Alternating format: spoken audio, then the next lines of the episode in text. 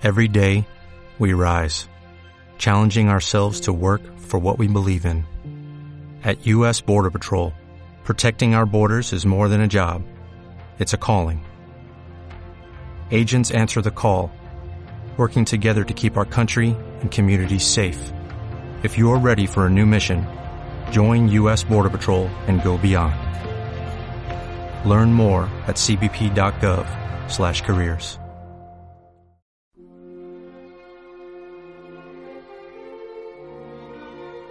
El acontecimiento más grande del siglo XX, un urgente y último llamado a la penitencia y al Santo Rosario, un mandato incumplido, un secreto fundamental. Nuestra Señora nos llamó y nos advirtió en Fátima, misericordia y justicia. En Convicción Radio.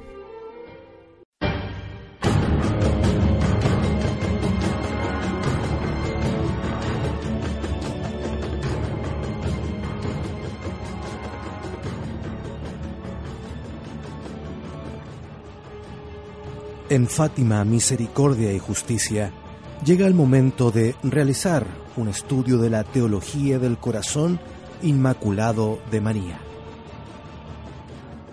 Todo el trasfondo de Fátima hace resplandecer varias verdades doctrinales acerca de la Santísima Virgen. Por una parte, María como mediadora de todas las gracias. Solo así, como mediadora universal, es que ella puede conseguir las gracias celestiales para la conversión de Rusia y del mundo entero, a fin de que salga de su profunda apostasía y se encamine hacia una verdadera paz con Dios.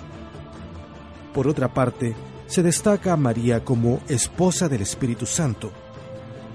San Maximiliano María Colbe ha profundizado teológicamente este título de honor de la Bienaventurada Virgen con sus contemplaciones.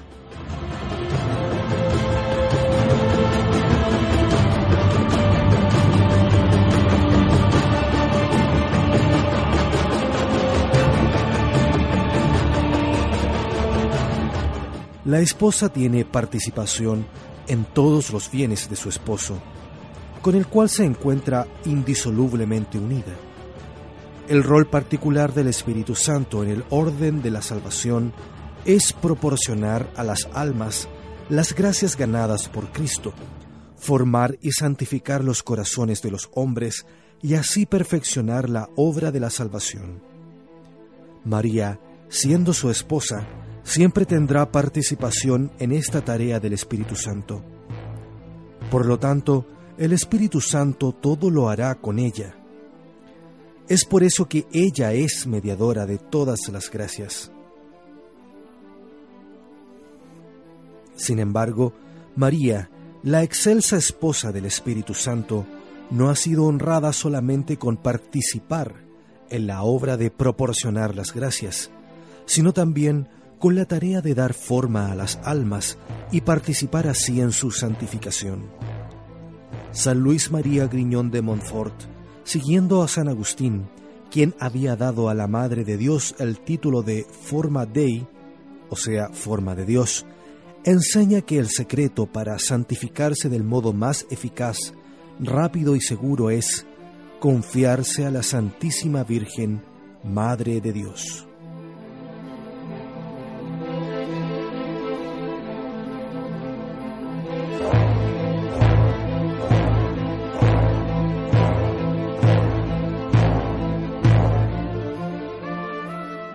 Citando San Luis María Griñón de Montfort, el gran molde de Dios, hecho por el Espíritu Santo, para formar al natural un Dios hombre por la unión hipostática y para formar un hombre Dios por la gracia, es María.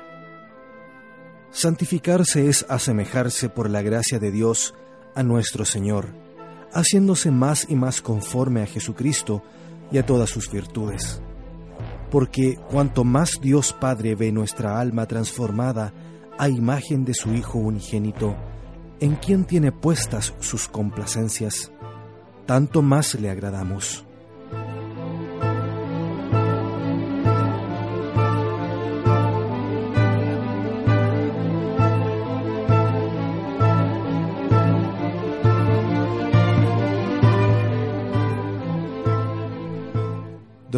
Capítulo 8 versículo 29, a los que de antemano conoció, también los predestinó a ser conformes con la imagen de su Hijo.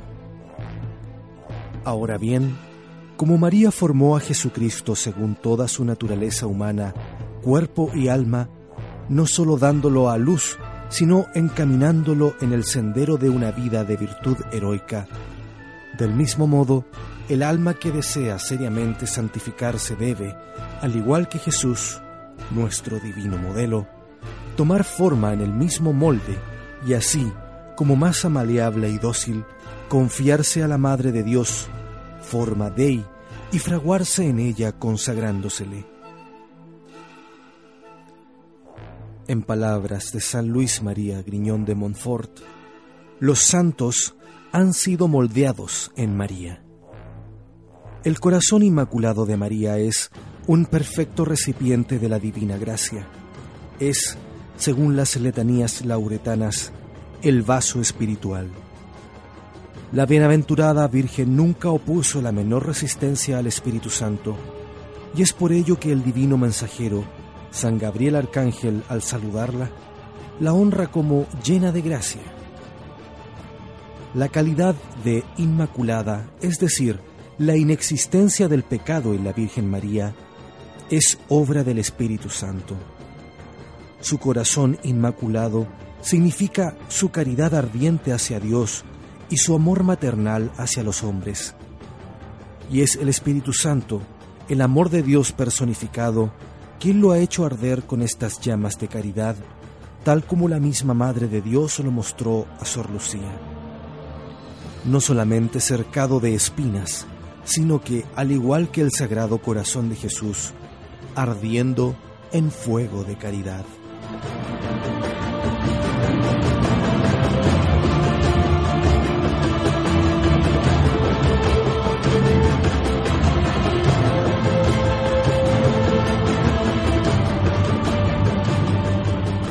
Las sagradas escrituras dicen reiteradamente que es tarea del Espíritu Santo el formar nuestros corazones a imagen de Cristo.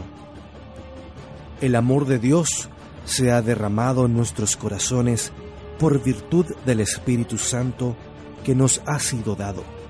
Romanos capítulo 5 versículo 5. También es Dios quien a nosotros y a vosotros nos conforta en Cristo, nos ha ungido, nos ha sellado y ha depositado las arras del Espíritu en nuestros corazones.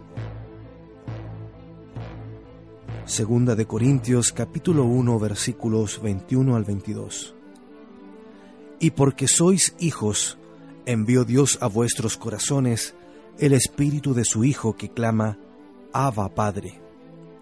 Gálatas capítulo 4 versículo 6 o usando una imagen metafórica, sois una carta de Cristo mediante nuestro ministerio, escrita no con tinta, sino con el Espíritu del Dios vivo, no en tablas de piedra, sino en tablas que son corazones de carne.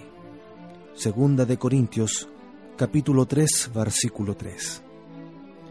Así, el concepto corazón inmaculado de María tiene una íntima implicancia con los conceptos María, esposa del Espíritu Santo, y María, mediadora de todas las gracias. Estas tres verdades, cuya relación aquí ha sido solamente esbozada y que merecerían una contemplación más profunda, configuran todo el trasfondo de Fátima. La particular relación del Espíritu Santo con la Madre de Dios está expresada en varios pasajes de las Sagradas Escrituras. En la Anunciación, San Gabriel Arcángel la saluda. Salve llena de gracia, el Señor es contigo. La llama llena de gracia, como nombrándola llena del Espíritu Santo, ya que el santificar las almas y el infundirles las gracias divinas es obra del Espíritu Santo.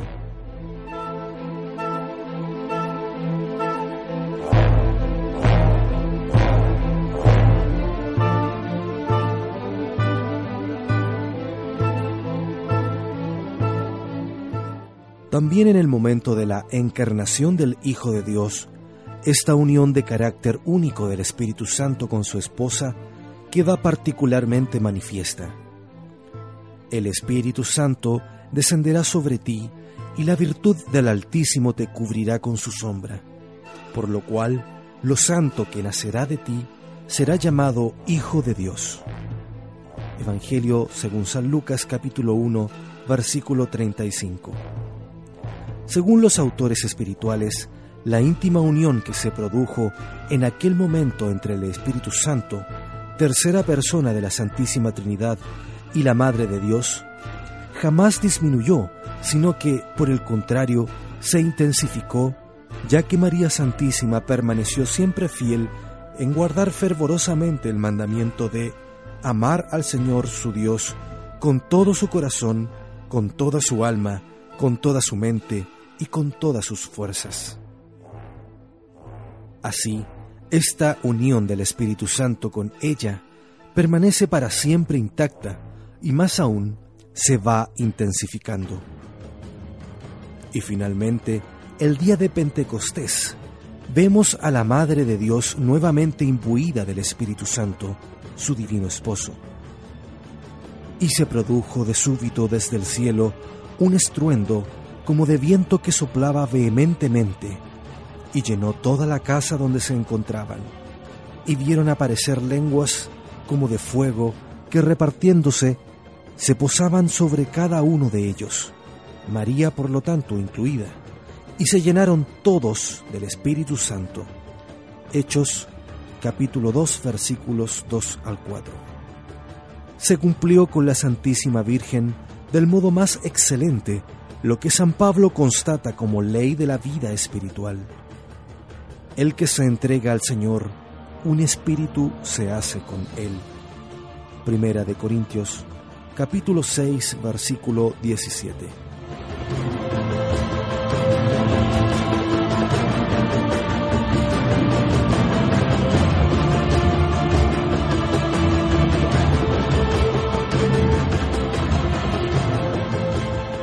Hemos mencionado a San Maximiliano María Colbe, quien esclareció muy a fondo esta estrecha relación de María con el Espíritu Santo.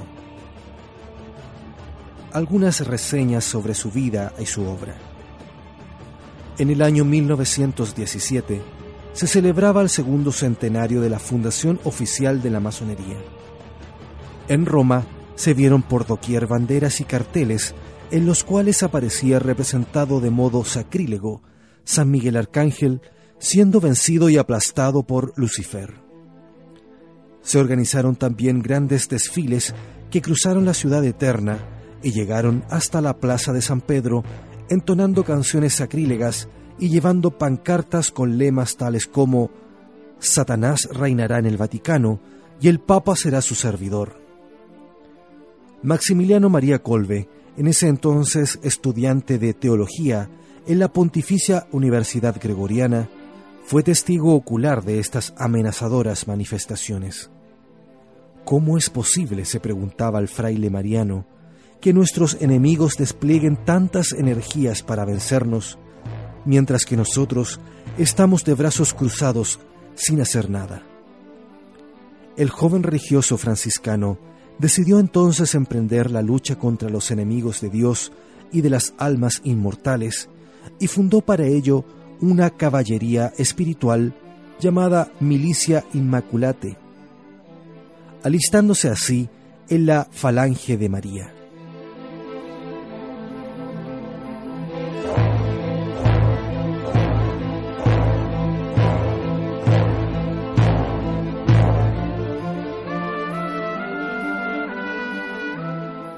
En el mundo de habla española, esta obra apostólica es prácticamente desconocida.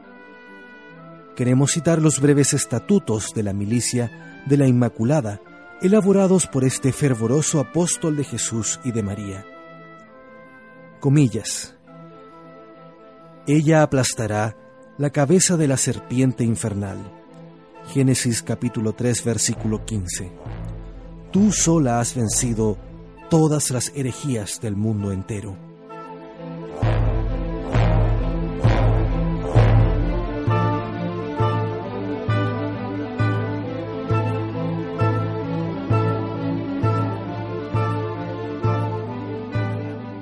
Uno. El fin de la milicia de la Inmaculada. Preocuparse por la conversión de los pecadores, de los heréticos, cismáticos, de los judíos y en especial de los masones, y la santificación de todos bajo la protección y la mediación de la Virgen Inmaculada. Segundo, condiciones.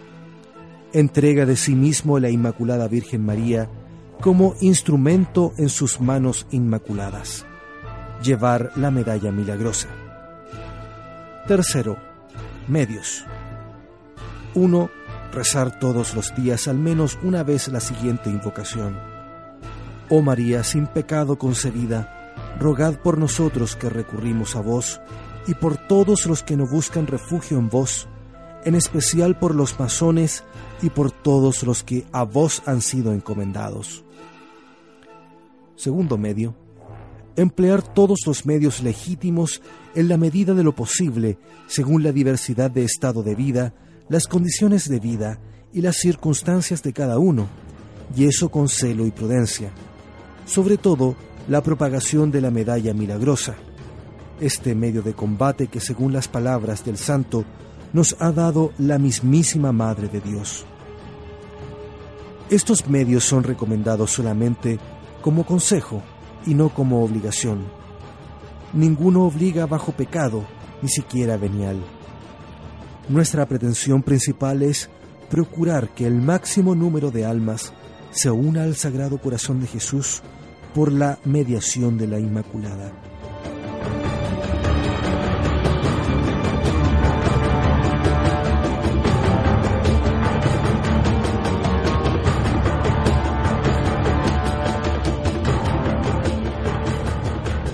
Un año después de su fundación, la milicia de la Inmaculada recibió la bendición papal de Benedicto XV. Pío XI la aprobó como Pía Unio y en el año 1927 como la Pía Unio Primaria, lo que significó que la milicia Inmaculate pudiera fundar filiales por todo el mundo.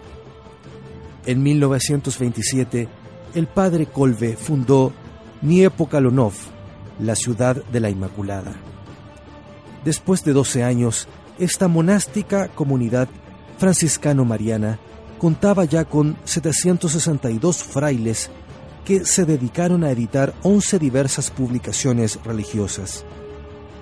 El Caballero de la Inmaculada, uno de estos periódicos, llegó a un tiraje de un millón de ejemplares.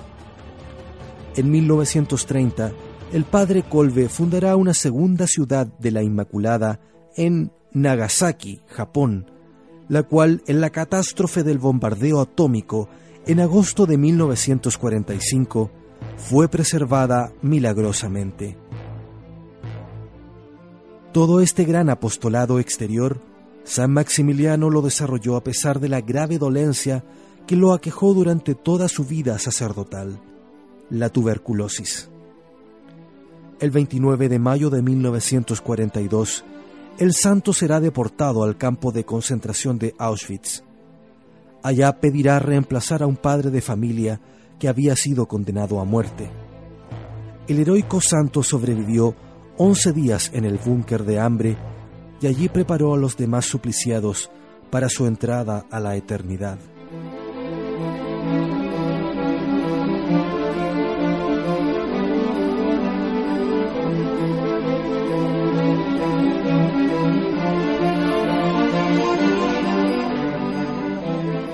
El 14 de agosto, en la víspera de la fiesta de la Asunción de la Bienaventurada Virgen, el Santo Caballero de la Inmaculada recibió la muerte mediante una jeringa de veneno.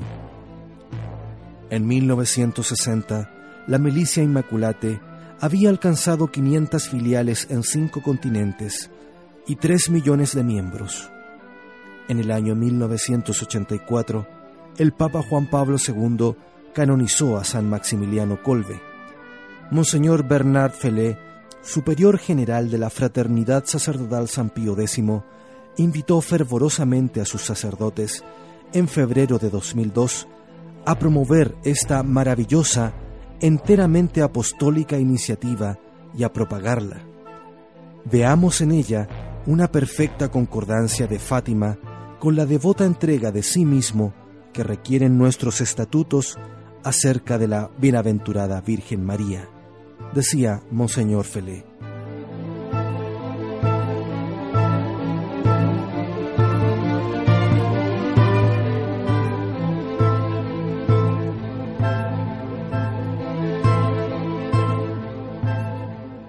Vamos a una pausa, ya volvemos con este capítulo especial dedicado a la teología del corazón inmaculado de María, en Fátima, misericordia y justicia.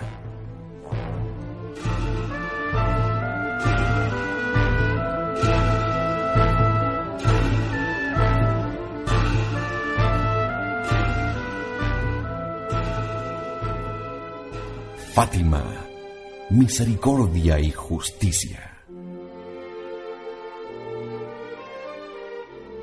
En Convicción Radio